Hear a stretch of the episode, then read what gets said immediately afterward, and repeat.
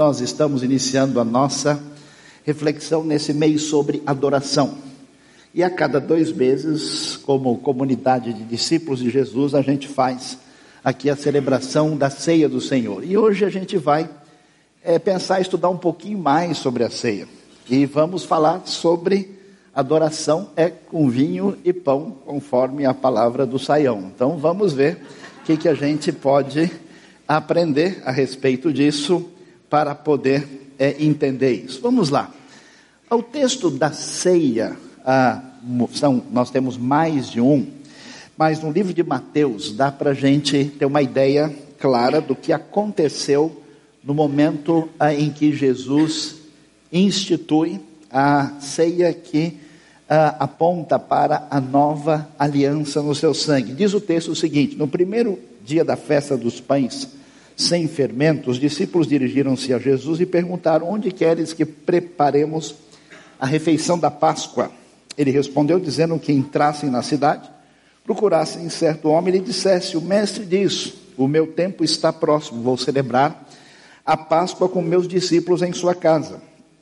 Os discípulos fizeram como Jesus os havia instruído e prepararam a Páscoa. Ao anoitecer, Jesus estava reclinado a mesa com os doze.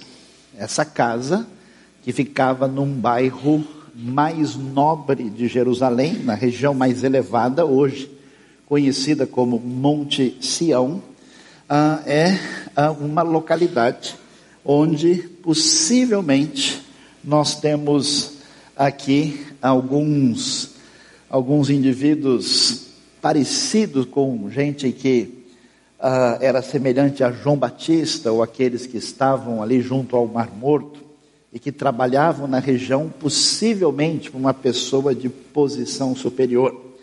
Eles vão subir a uma sala elevada que tradicionalmente vai ser chamado cenáculo, que é exatamente o mesmo lugar onde acontece o Pentecoste em Atos capítulo 2.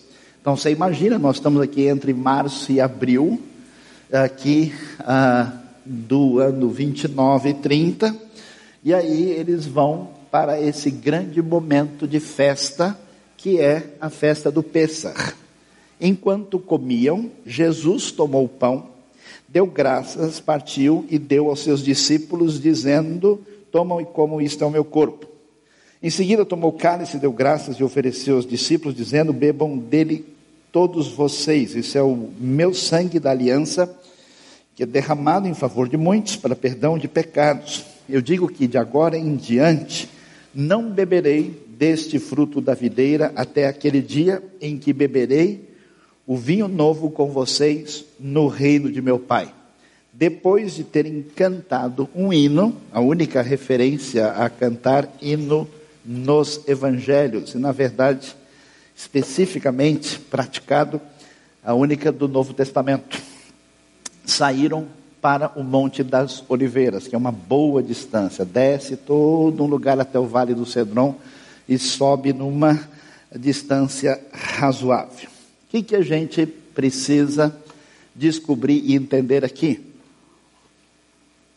Vamos hoje fazer a arqueologia da ceia do Senhor. O que, que acontece? A ceia, Jesus é o Messias de Israel, um, um rabino diferente que anuncia que ele é o Senhor, que ele é o Messias, seguido dos seus discípulos, e dentro da tradição que segue o ensino que está na Bíblia hebraica, eles estão comemorando a Páscoa. Jesus vai, a partir da Páscoa, que é ah, o acontecimento mais valioso na história de Israel, ah, ele vai realinhar essa Páscoa para definir o significado daquilo que tem maior valor para a comunidade dos seus seguidores. Então, assim, a mãe da ceia do Senhor é essa Páscoa.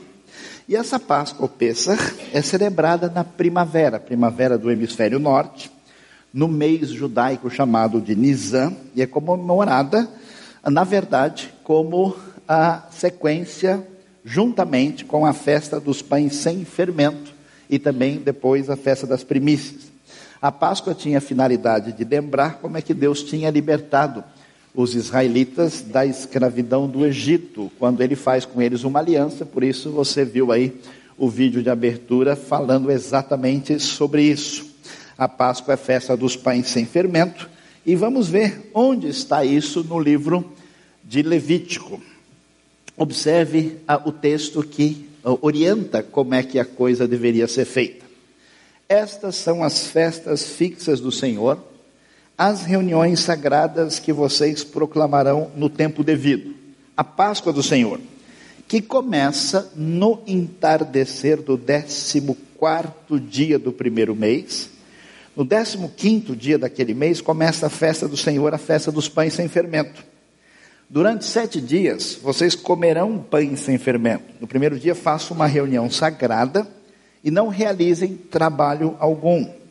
Durante sete dias apresente ao Senhor ofertas preparadas no fogo, e no sétimo dia faça uma reunião sagrada e não realizem trabalho algum. Então você pode imaginar, o tempo está correndo, de repente chega o um momento especial de fazer uma comemoração lembrando do que Deus tinha feito a todos os filhos de Israel, e aqui Jesus com seus discípulos vão se reunir para fazer essa festa. E a coisa começou na, começava assim. No primeiro dia, que era o primeiro dia chamado de Nizam, o pessoal já separava o cordeiro. No décimo quarto dia, na manhã, eles tiravam de casa todo tipo de fermento. O fermento foi proibido quando o povo saiu do Egito e principalmente porque se o pessoal ficasse esperando o fermento assim para fazer crescer o pão, eles não teriam conseguido sair, saíram de lá apressadamente. Mais tarde vai aparecer a ideia ah, do símbolo do fermento ligado ao pecado. Isso está explícito quando Paulo fala sobre o assunto em 1 Coríntios. E a palavrinha hametz significa fermento.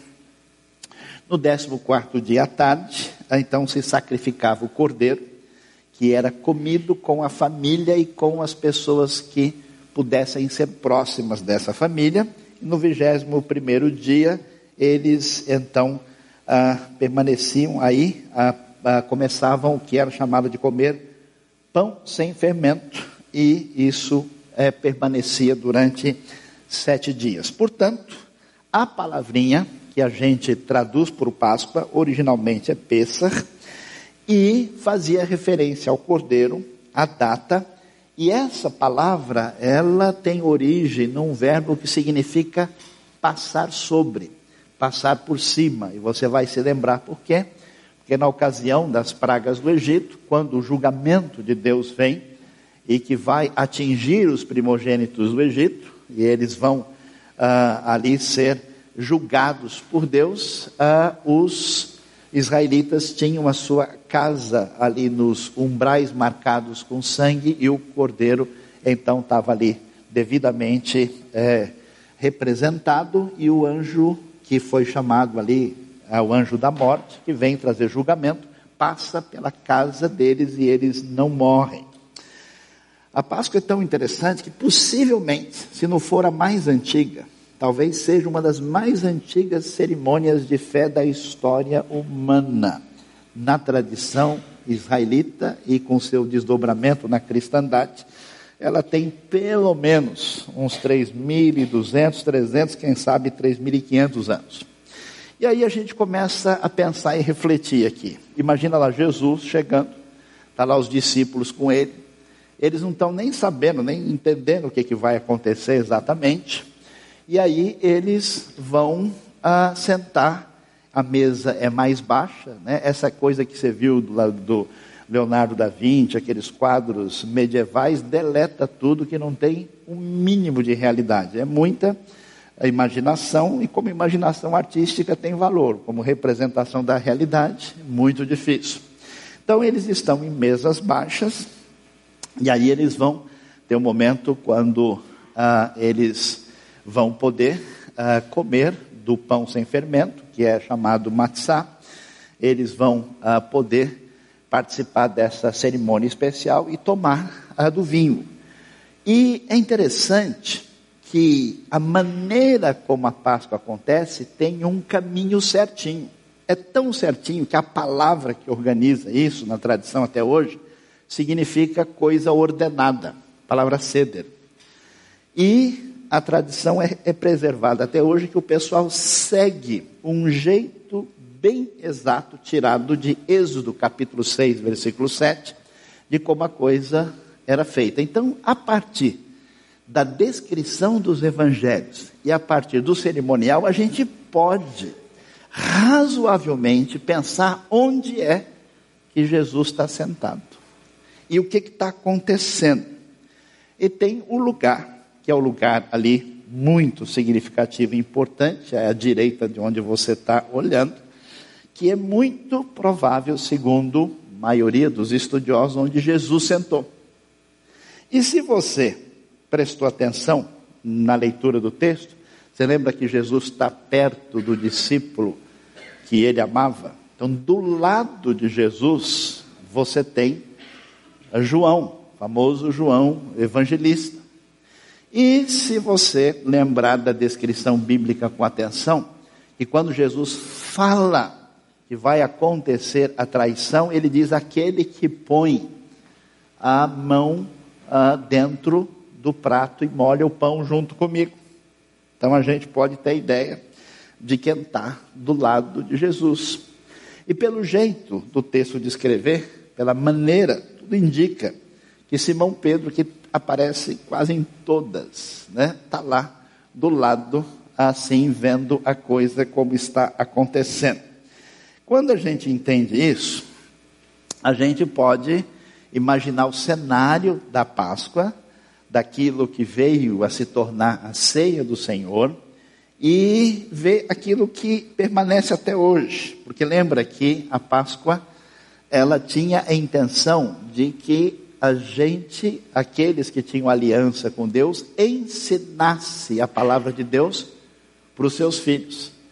Por isso, uma maneira tão especial que até hoje acontece no contexto judaico é que uma criança surge e começa a fazer as perguntas. E as perguntas são quais? Por que comemos apenas pão sem fermento nesta noite, matzá? Por que, que a gente come erva amarga, que não é coisa predileta nem das crianças de 5, 8 anos, nem das crianças de 25, 38, 40? Por que, que mergulhamos duas vezes os vegetais na água salgada? Por que nos reclinamos quando a gente come no dia de hoje? Essas perguntas, elas vão evocar toda maneira como isso é celebrado. O que acontece é que tem origem lá atrás, com alguma pequena modificação, o pessoal recitava a bênção ah, que era dada na hora de ser apresentado o primeiro copo de vinho. Né? Interessante que a gente não imagina isso. A ceia original de Jesus tinha quatro copos de vinho, cada um com um significado diferente. Aí eles lavavam, lavavam as mãos, como sempre na tradição, por causa de Levítico, sempre se fazia isso. Tem muita gente que estava precisando ler Levítico ultimamente. Ah, comiam a verdura verde com água salgada, depois quebravam esse pão sem fermento no meio e escondia metade para aquilo que é chamado de aficomã, que é um segredo interessante que a gente vai detalhar. E o que, que acontecia? Na hora que se celebrava, você vê que o texto diz: enquanto comiam, eles estão comendo do pão, estão tomando aí do vinho, então vem um copo atrás do outro. E esse, cada um desses copos, ou cálices, melhor dizendo, eles têm um sentido. O primeiro tinha a ideia de santificação, de consagração. Hoje, os judeus repetem essa frase quando vão tomar esse copo.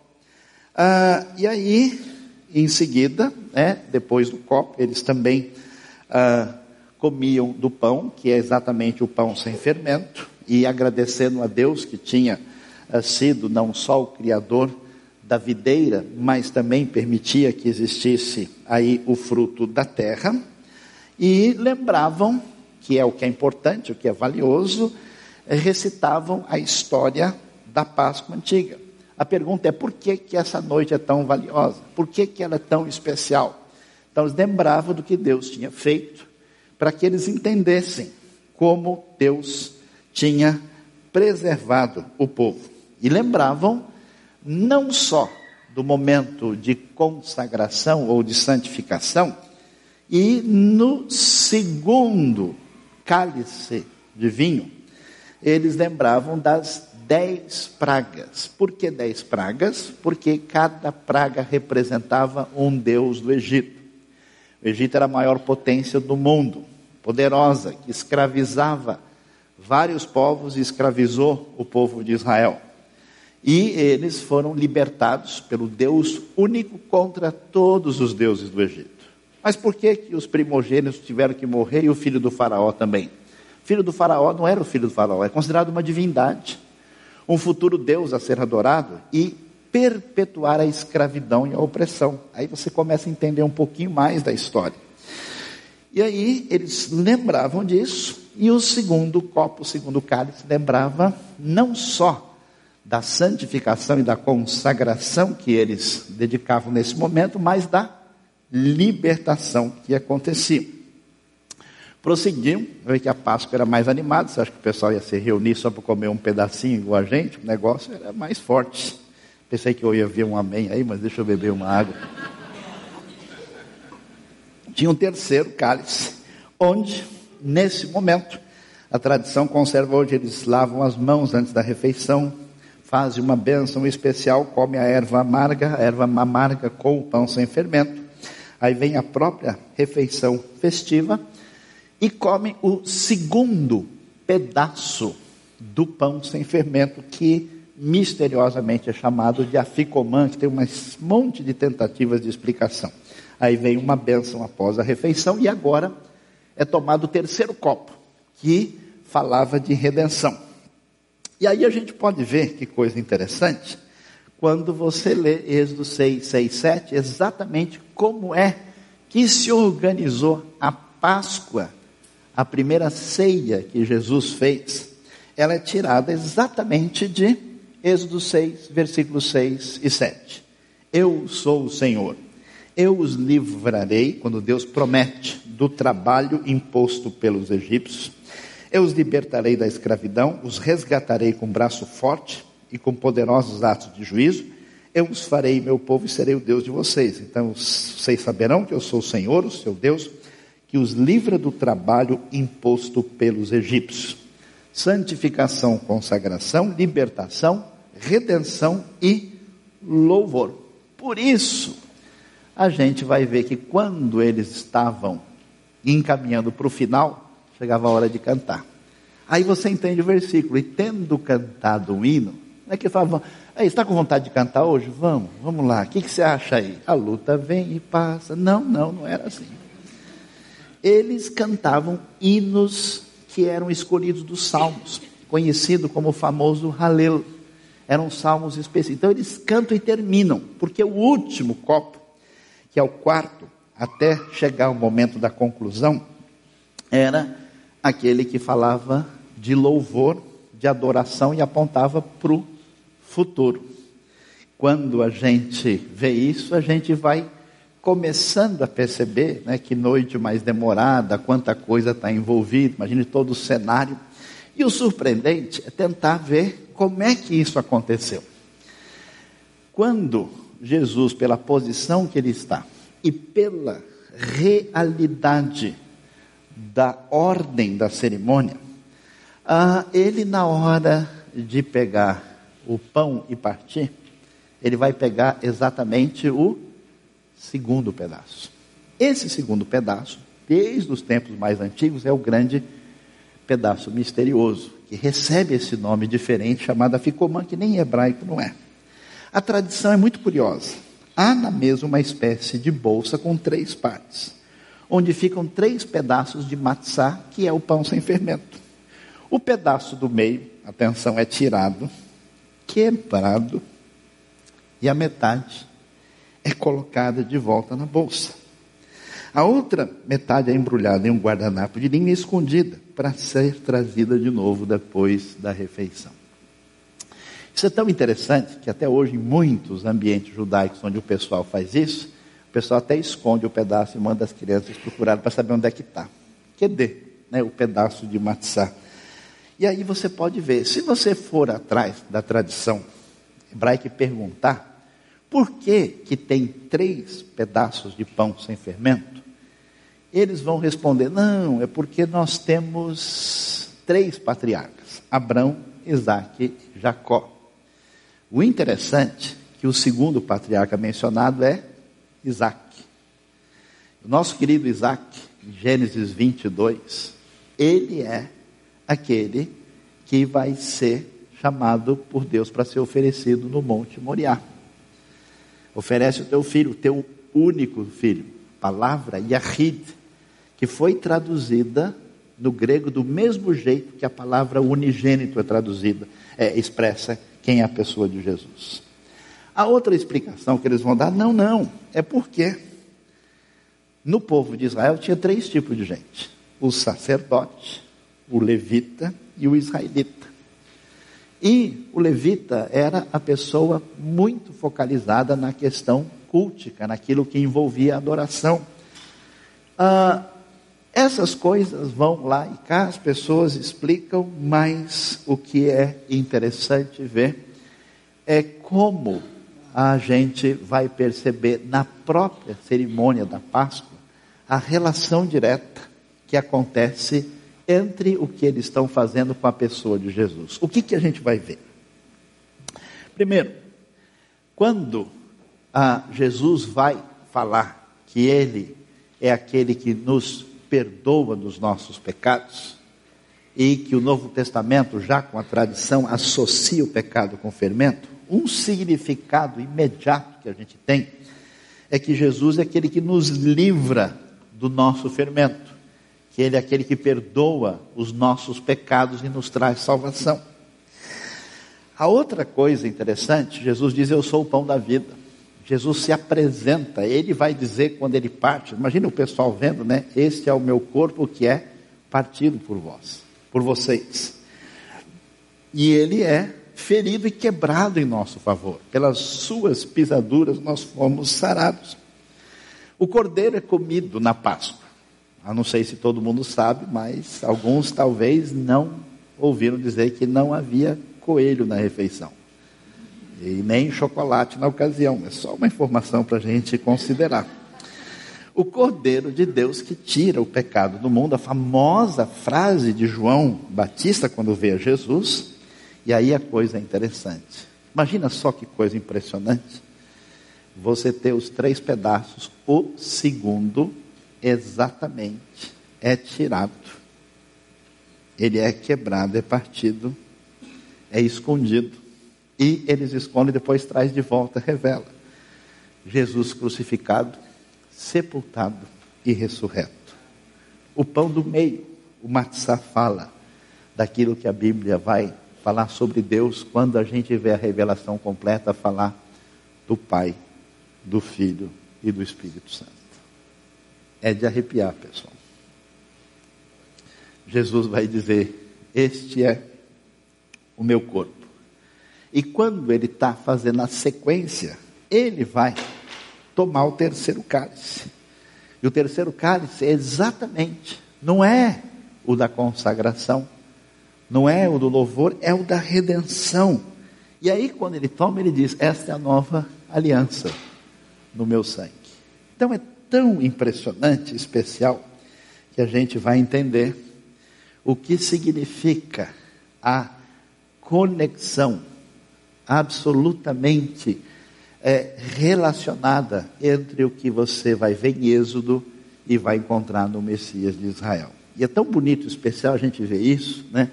E você sabe que essa tradição é mantida até hoje, em toda a tradição judaica, e o pessoal talvez nem imagine que em grande parte eles estão anunciando diretamente aquilo que o Messias Jesus fez. Alguns filhos de Israel descobrem isso e isso mexe muito com o coração deles, como é a minha oração que mexa com o seu nessa manhã. Agora, essa realidade toda você vê que vai terminar essa ceia, vai terminar essa Páscoa com hino, com halel, com adoração. E essa adoração feita, e o que que isso ensina para a gente? Se a gente já aprendeu bastante do memorial da ceia, que Cristo fez por nós, o que que a base da ceia, o que que a Páscoa original ensina, porque a próxima complementa e completa. Mas o que que ela tem a dizer tão importante para a nossa vida hoje? Vamos dar uma olhada? Para que que Deus liberta esse povo? Qual é a principal razão? toda vez que a libertação vai chegar, a, a palavra vai na direção que você vê em Êxodo 5. Depois disse Moisés e Arão, depois disso foram falar com o faraó e disseram assim, diz o Senhor, o Deus de Israel, deixe o meu povo ir para celebrar-me uma festa no deserto. O faraó respondeu, quem é o Senhor para que eu obedeça e deixe Israel sair? Não conheço o Senhor e não deixarei Israel sair. Eles insistiram, o Deus dos Hebreus veio ao nosso encontro, agora permite-nos caminhar três dias no deserto para oferecer sacrifícios ao Senhor, o nosso Deus. Caso contrário, ele nos atingirá com pragas e com espada. Mas o rei do Egito respondeu: Moisés e Arão, por que vocês estão fazendo o povo interromper com suas tarefas? Volta ao trabalho. Acrescentou essa gente, já é tão numerosa e vocês ainda os fazem parar de trabalhar? Êxodo 8 completa aquilo que é várias vezes repetidos. Senhor falou a Moisés: Vá ao Faraó e diga-lhe que assim diz o Senhor: Deixe o meu povo ir para que me preste culto. É para sair, para ser libertado, para adorar. E é tão interessante o jogo de palavras na língua original, a palavra prestar culto é a palavra avad. Essa palavra avad é a mesma palavra para trabalhar, para servir. Então, o que a Bíblia está dizendo é o seguinte: Deus diz: Ô Faraó, deixa o meu povo ir para que eles possam me servir, trabalhar para mim e não trabalhar para você. Olha a disputa do senhorio. Ou ele está dizendo, deixa o povo ir para me prestar culto, para me adorar, ou para prestar culto, adorar você. Porque os dois têm o mesmo sentido. A ideia é forte. Se você não quiser deixá-lo ir, mandarei sobre todo o seu território uma praga de rãs. Você é libertado para a adoração. A gente é resgatado para dar a Deus o primeiro lugar.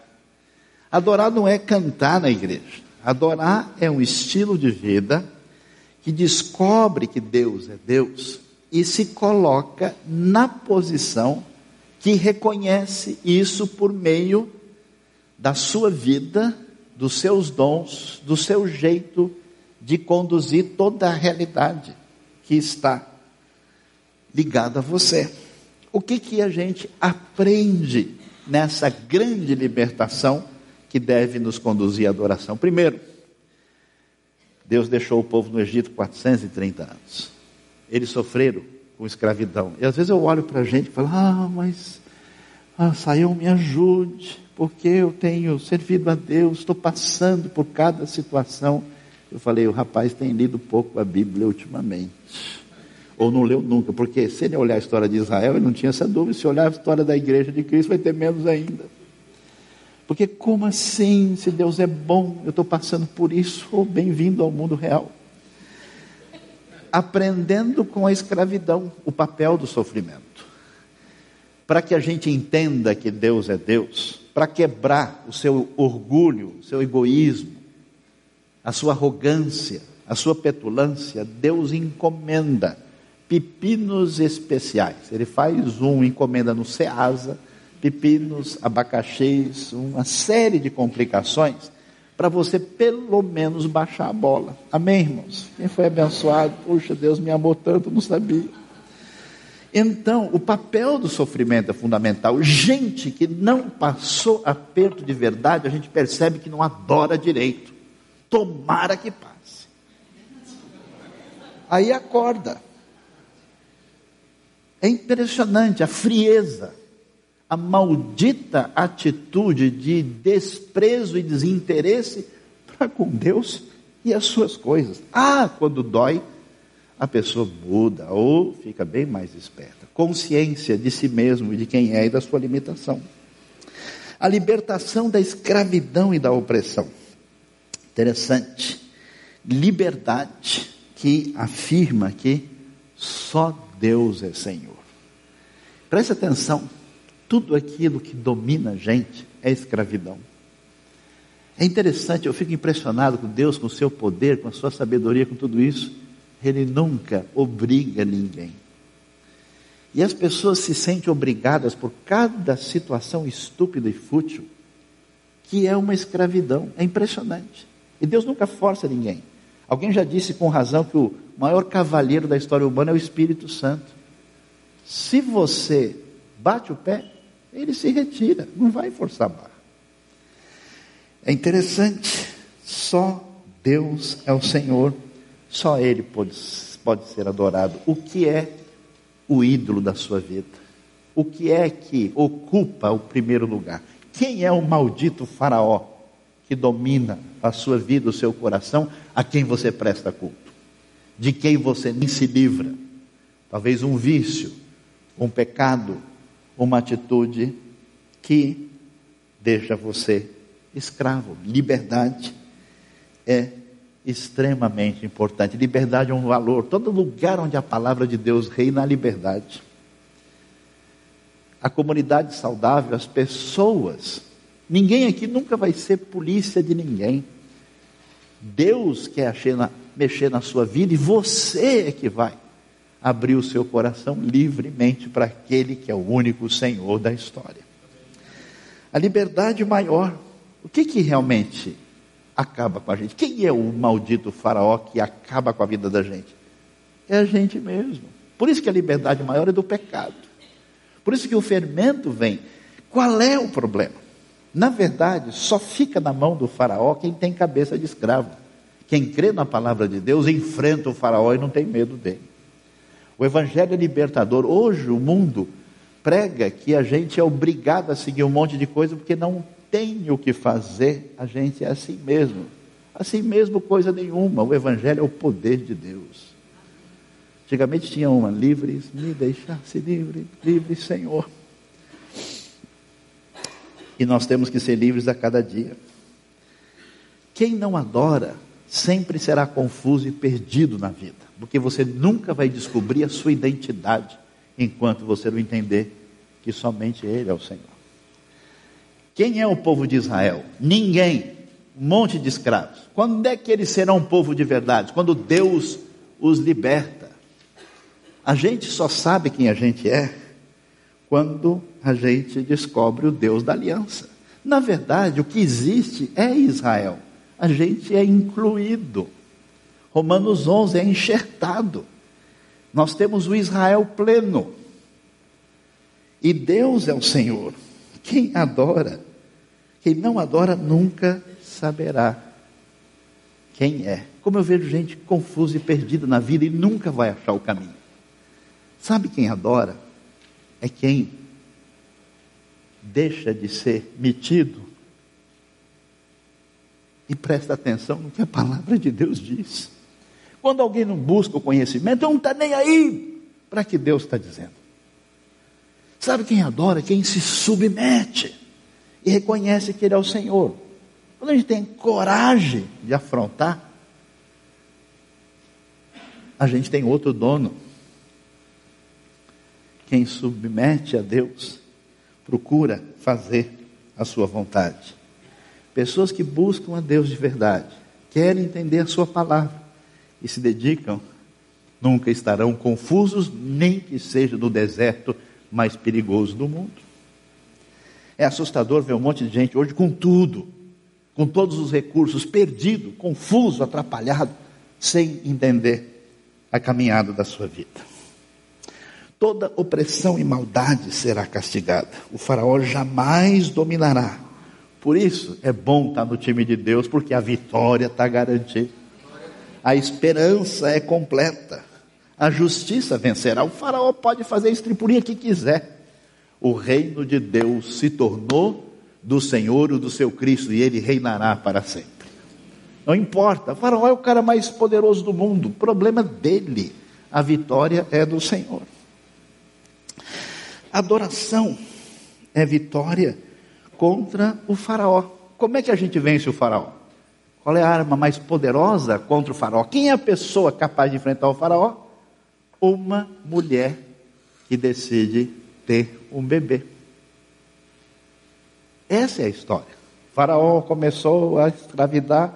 A Bíblia não diz então um exército apareceu, não, havia uma mulher que resolve ter um filho. Todo perverso da Bíblia quer matar criança. Faraó, Herodes. Por isso, a celebração da Páscoa é a festa da família. Jesus não é zen, não é um monge.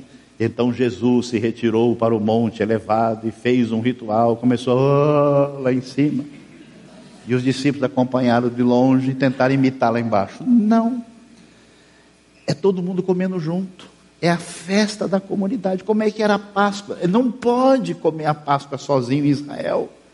É para comer na mesa, com a galera, com a turma, com a família e até com o estrangeiro que é incluído no povo.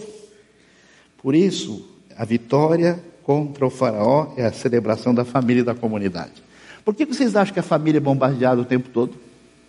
Por que, que vocês acham que existem ideologias e propostas tentando destruir esses valores? Porque nada é mais escravizador do que a destruição dos laços que Deus criou. E a maior resistência contra o mal é a família debaixo das orientações do Deus de Pessah, da Páscoa da celebração do Messias de Israel. E é legal demais. Por isso que é festa. A gente, botei de propósito, né, o pessoal pulando hoje aí na entrada, para você ver o que, que é comemoração. Não é adoração difúntica. É um negócio que é festa mesmo. Anunciamos a redenção futura, adorando antecipadamente. Terminado o Pessah, eles cantam o Halel Jesus vai para o Monte das Oliveiras, vai para o sofrimento. Mas o sofrimento é a vitória, a vitória do Cordeiro de Deus que tira o pecado do mundo, que abençoa a tua vida. E essa vitória significa que a gente faz isso. A ceia vai dizer isso. Ó, vocês comemorem e bebam até que ele venha, até que a gente venha a beber o vinho novo no reino do Pai. Diante disso, eu espero que a gente tenha uma condição de hoje, tomando a ceia, de adorar a Deus de maneira diferenciada e que isso tenha impacto na nossa vida. Que Deus nos abençoe nessa manhã.